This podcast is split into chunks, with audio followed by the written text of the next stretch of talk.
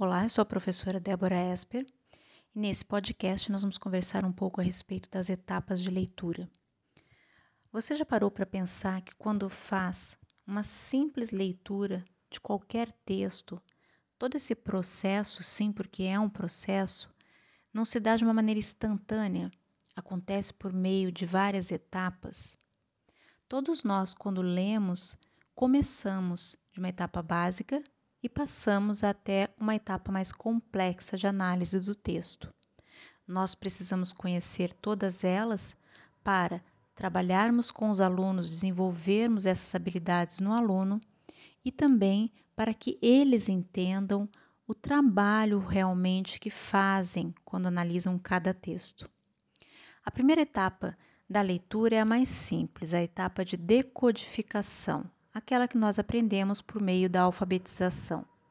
Então, sabemos que quando eu junto o C e o A, mais o M e o A, eu tenho a palavra cama.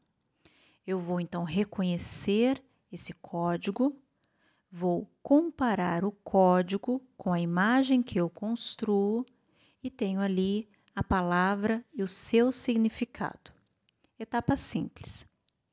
Após essa etapa, nós passamos para a compreensão, que é quando eu consigo encontrar pistas deixadas no texto de uma maneira mais explícita. Então, são perguntas em que o próprio texto me dá a resposta de uma maneira clara, evidente.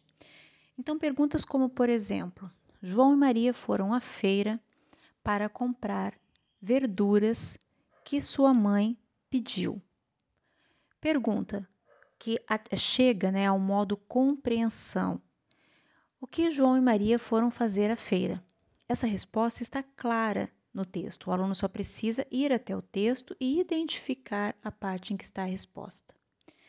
Quando o aluno começa a analisar o texto de uma maneira mais complexa, ele chega até a etapa da interpretação.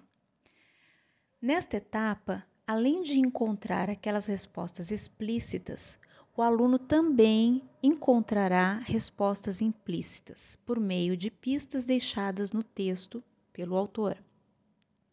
Para isso, ele precisa então unir seus conhecimentos linguísticos, seu conhecimento de mundo e todos os conhecimentos necessários para chegar à resposta, porque ela não estará de forma tão evidente no texto.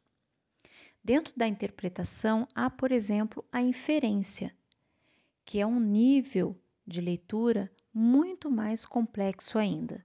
O aluno precisa compreender, ter vários conhecimentos, vivenciar muitas situações, comparar o que ele leu com todo o seu conhecimento para aí sim chegar a uma resposta. Qual nível precisamos desenvolver? Depende. Depende do aluno, depende do texto, mas o importante é entender que nós, professores de português, precisamos incentivar os alunos a chegar à inferência, ao nível de interpretação. Como? Por meio de muitas atividades de leitura, de análise em conjunto, mostrar para esse aluno de forma clara como se busca pistas em um texto. Não adianta apenas dizer ao aluno que ele deve fazer isso, você precisa também realizar atividades de leitura junto com esses alunos para que ele entenda o que eu preciso fazer: ler, reler, grifar, fazer comentários, comparar textos ou comparar conhecimentos.